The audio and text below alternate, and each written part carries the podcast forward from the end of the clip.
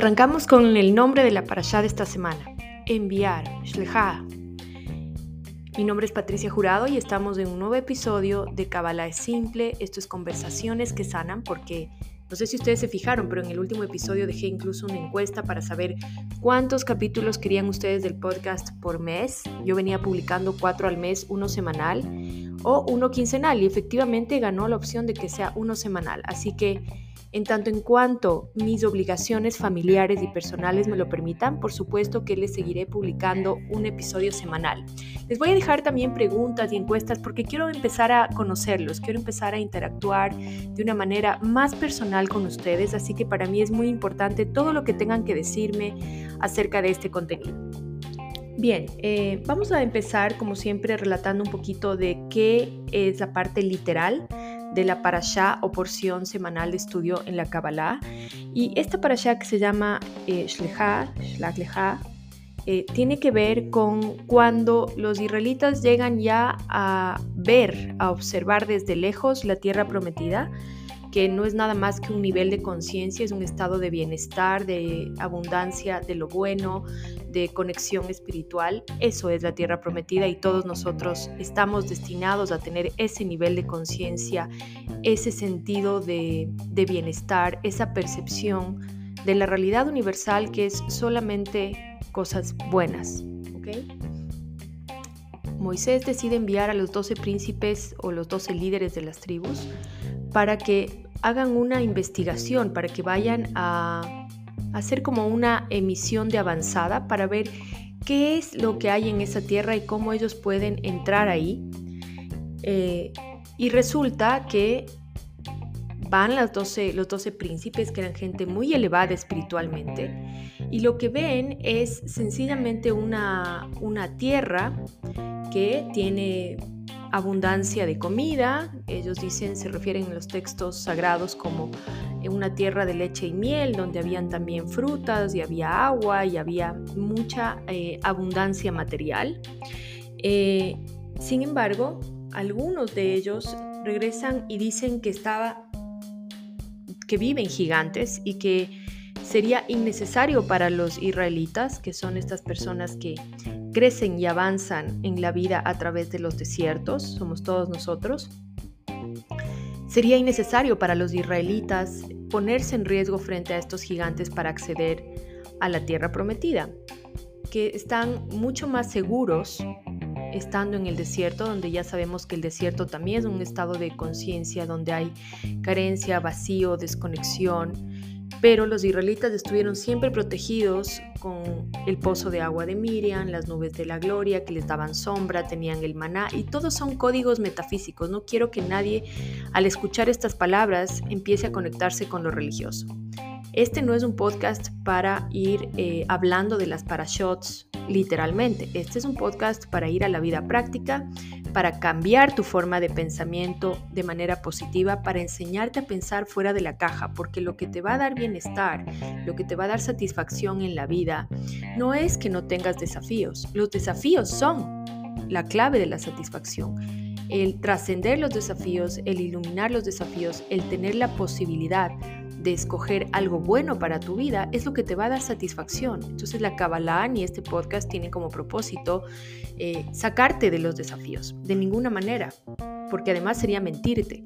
Lo que tiene de propósito la Kabbalah y este podcast es enseñarte a pensar fuera de la caja para que puedas cambiar tu percepción de la realidad y a través del cambio de la percepción de la realidad puedas experimentar una vida mejor. Ya hablé en podcast pasados que la mayor clipa que tiene el ser humano, la mayor cáscara, la mayor separación que tiene el ser humano entre el bienestar y su vida, como está hoy, es la percepción.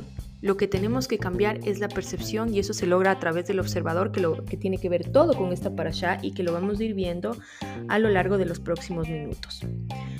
Cuando regresan eh, estos 12 príncipes, solamente uno de ellos eh, perdón, dos de ellos dicen que la verdad vale la pena hacer el esfuerzo de luchar contra estos gigantes. Y lo hemos oído en este mismo podcast y en otras clases de otros instructores de Cábala, etcétera, que la visión de los príncipes que vieron lo bueno o de los líderes espirituales que vieron lo bueno es la visión del turista y que los que vieron los gigantes y se llenaron de miedo es la visión de espías.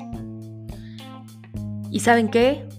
En este podcast no estamos para repetir lo que ya sabemos. En este podcast estamos para evolucionar, para revelar, para transitar nuevos niveles de entendimiento y de conciencia sobre lo mismo que venimos estudiando los seres humanos hace 3.500 años. Y es interesante porque ¿cómo podemos nosotros repetir las mismas historias? Es porque no somos los mismos, somos partículas divinas evolucionadas en cada una de los espacios-tiempos. Una de las cosas que nos dice también la Torah y la Kabbalah es que esta generación, nosotros, somos eh, la generación que recibió el conocimiento del árbol de la vida en el monte Sinai, somos la generación que creó también el becerro de oro y que luego eh, lo destruyó, somos esas mismas almas. ¿Y cómo puede ser que ahí se hablan de 600 mil almas y hoy hay 8 mil millones de habitantes? Porque somos fragmentos de esas almas. A lo largo de toda la evolución de la creación, lo que ha ido esas almas es fragmentándose. Esas almas han ido convirtiéndose en chispas más pequeñas hasta llegar a nuestra generación. Así que somos nosotros mismos en un espacio-tiempo diferente. Voy a hacer un podcast sobre reencarnación también porque la verdad es que creo que es importante salir del pensamiento de que hay una vida pasada. Por favor, estamos en el 2023. Salgan del pensamiento de las vidas pasadas. No existe tal cosa porque el tiempo, el viaje del alma es espiritual y el tiempo en el mundo espiritual es circular, no es lineal de pasado, presente y futuro. Así que todas nuestras vidas, entre comillas, pasadas y nuestras vidas futuras son simplemente vidas paralelas. No les voy a volar la cabeza con esto más. Son vidas que están pasando en simultáneo en distintos espacios-tiempo. Pero no hay tal cosa como vidas pasadas, vidas futuras y todo el concepto para mí, Patricia Jurado, y lo digo humildemente, me hago cargo de lo que estoy diciendo, todo el concepto de reencarnación que venimos estudiando desde la Kabbalah tiene que dar su salto al siguiente nivel porque ya nuestra capacidad de entender, nuestra capacidad de comprobación empírica, nuestra capacidad de comprobación científica de todas estas teorías milenarias está en otro nivel ya. Muy bien, dicho esto, vamos a lo que nos concierne hoy. Es lindo leer también el texto literal porque tiene cosas tan bonitas como esta que dice que los que vieron la oportunidad, los que vieron que sí era posible vivir en, la tierra prometida, fueron Caleb, que está conectado con la palabra Leb, que es corazón, y esto nos hace ya una invitación a que ver la grandeza de nuestra vida, ver lo bello de nuestra vida, ver este cambio de percepción hacia lo que es real, porque lo real es que hay luz en todo momento y en toda circunstancia, depende de la conexión que nosotros tengamos con nuestra inteligencia del corazón, que explicado en palabras actuales es con la inteligencia emocional que nosotros podemos tener. Cuando nuestra emoción, que está relacionada al elemento agua, está estancada, el agua, nuestras emociones están estancadas, nublan nuestra visión. Vamos a por unos instantes a hacer un ejercicio donde nos vemos sumergiéndonos en un estanque de las emociones, del agua, como están ahora. Tómense unos instantes. Abran los ojos dentro del agua, de su estanque emocional. ¿Hay claridad o son aguas turbias? No hay claridad en sus emociones. Y esto no quiere decir que uno no pueda tener contradicción en sus emociones, sobre todo en las relaciones de pareja, a veces hay mucha contradicción. Uno sabe que le ama a su pareja, sabe que quiere estar con su pareja, pero en un momento incómodo es como que no quiere ni verle, no quiere ni compartir eh, un plato de comida con él o con ella. Entonces hay esta dualidad en las emociones, sin embargo, hay claridad en el sentido de que quiero permanecer con esta persona, elijo a esta persona. Entonces es muy importante saber que nuestra inteligencia emocional es el agua de nuestra vida y tenemos que clarificarla a través de un manejo inteligente de nuestras emociones. ¿Qué es un manejo inteligente? Un manejo equilibrado, un manejo consciente, un manejo conectado a la espiritualidad. No es posible desde mi óptica, ¿sí? desde mi experiencia, desde mis vivencias, no es posible tener una inteligencia emocional constante, una inteligencia emocional fructífera desconectada de la espiritualidad. No. ¿Por qué? Porque la espiritualidad es la, fuerza la luz que produce la claridad y el orden emocional y mental. Y el otro que llega a hablar bien, el otro personaje que llega a hablar bien de la tierra prometida es un personaje que se llamaba Yeshua, que tiene que ver con un código de salvación. Nosotros mismos, a través de nuestra visión, de nuestra percepción, somos quienes podemos salvarnos a nosotros mismos. Ayer en una conversación con un estudiante a quien le tengo mucho cariño de Colombia, él me decía, eh, ¿qué es entonces el, el Mesías, el Mashiach? Para la Kabbalah es simplemente que cada uno de nosotros somos nuestro propio Salvador, somos nuestro propio Mashiach que viene a salvarse a sí mismo de qué? De la interpretación errónea de la vida. ¿Cuál es la interpretación errónea de la vida? La percepción de que aquí hay maldad, de que aquí hay caos, de que aquí hay desorden. Ese es eso es lo que venimos a transformar, a revelar, a iluminar, a sanar, díganle como ustedes quieran.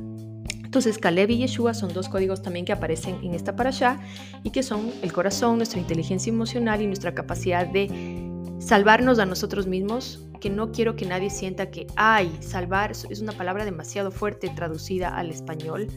Eh, como que realmente estuviéramos en una situación de peligro. Nadie está en una situación de peligro. Siempre estamos cobijados, arropados, cuidados, protegidos por el Creador. Y yo sé que aquí van a saltar muchos a decir, ah, no, es que hay gente que realmente está en peligro. Sí, porque ese es el proceso espiritual que su alma eligió antes de venir a este plano terrenal, por más crudo que esto suene.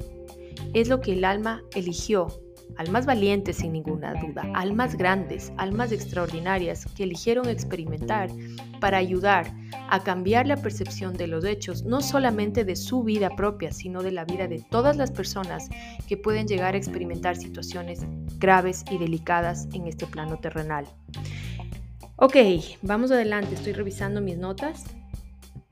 La propuesta que yo les quiero hacer ahora es cambiar esta visión de que sí, yo tengo la visión de turista o la visión de espía. La visión de turista es la que ve todo lo lindo, todo lo bueno y la visión de espía es la que ve todo lo que falta y sí es una realidad. Muchos vivimos en una percepción de escasez, lo cual produce más escasez, ¿ok? Pero eso es tema de otro podcast.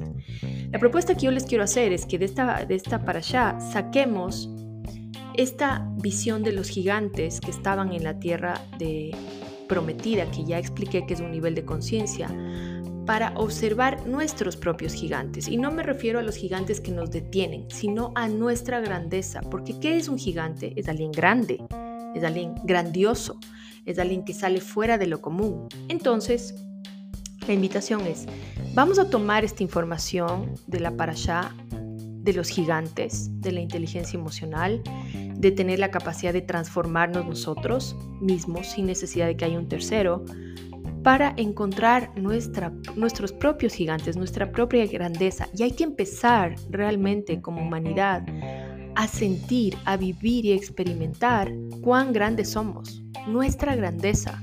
Y no me refiero a la grandeza ilusoria de la cual nos habla el ego. El ego nos hace creer que somos unos profesionales extraordinarios, gente exitosa porque tenemos un dinero en la cuenta del banco, porque manejamos determinado auto, porque tenemos una casa de tantos metros o porque comemos en tales restaurantes. No me refiero a esa grandeza absurda, please, please, no, no, no, no, no.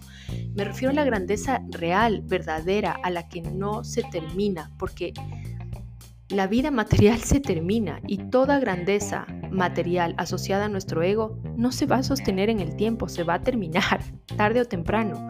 Así que me refiero a la grandeza de nuestra alma. Así que quiero que se tomen en este momento 30 segundos para que espontáneamente, intuitivamente, sin pensar mucho, anoten tres atributos de su grandeza. Empiezo yo. Los míos son, vamos a contar 30 segundos.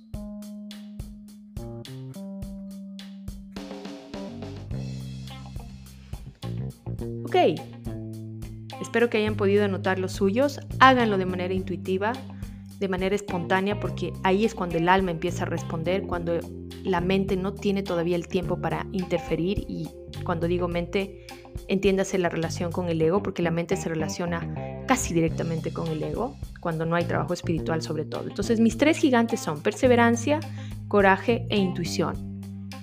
Esa es mi grandeza, desde ahí yo puedo conectar con mi corazón. Desde ahí yo puedo aportar inteligencia emocional a mi vida. Desde ahí yo puedo transformarme y revelar y cambiar la percepción.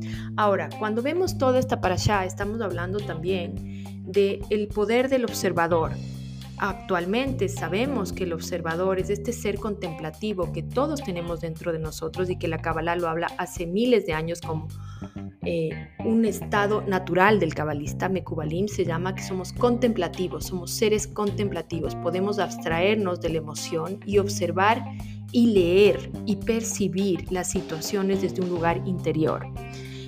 Como esto habla de que los espías vieron y de que los turistas vieron, también nos está hablando de cómo nosotros al limpiar el lente con el cual observamos nuestra vida, podemos ver nuestra propia grandeza y podemos encontrar en la situación en la que estamos hoy esa tierra prometida, esa tierra de bienestar, esa tierra de abundancia, esa tierra de satisfacción, esa tierra de bondad, donde entendemos y sabemos que el universo está permanentemente con nosotros, que no hay forma, no hay forma de que nos abandone ni siquiera un instante, aun cuando nosotros hagamos cosas que en religión son transgresiones, aun cuando nosotros eh, sintamos que estamos desconectados. Es una ilusión, es el lente de nuestro observador nublado, ¿sí? sucio por las emociones turbias, por una mente desordenada.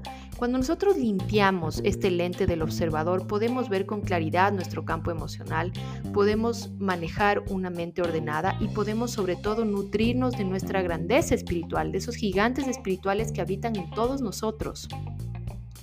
Cuando nosotros hablamos de los arquetipos en Kabbalah, que hablamos de Jacob, de Abraham, de Sara, de Lea, de Rachel, etc., esos gigantes, esos arquetipos están en nuestra psique, somos nosotros mismos, en otro tiempo-espacio. Así que la tarea de esta semana es, uno, anoten por favor, limpiar el lente de su observador. ¿Cómo se limpia el lente del observador?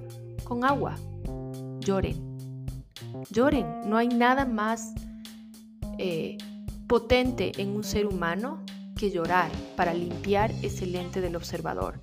Y se nos dice que la gente exitosa no llora, y se nos dice que la gente fuerte no llora, y se nos dice que la gente con coraje no llora, y que la gente valiente no llora. Y toda esa información nos está intoxicando, nos está quitando la capacidad de limpiar nuestra vida. Si el Creador nos dio las lágrimas y las lágrimas nos alivian, ¿por qué no las vamos a usar? Nos descargan y nos permiten limpiar ese lente por el cual observamos nuestra vida. Y cuando limpiamos ese lente por el cual observamos nuestra vida, ese estanque de emociones, el cual cité al inicio de este podcast, el agua se vuelve clara. Lloren, lloren lo que sea necesario, cuantas veces sean necesarias, con la intención de qué? De limpiar el lente del observador. Primera tarea de la semana. Segunda tarea de la semana, anotar tres atributos de su grandeza, y empezar a conectar y a nutrir su vida de esos atributos. ¿Qué quiere decir conectar y nutrir su vida? Cuando vayan a tomar decisiones, utilícenlos y recuérdenlos.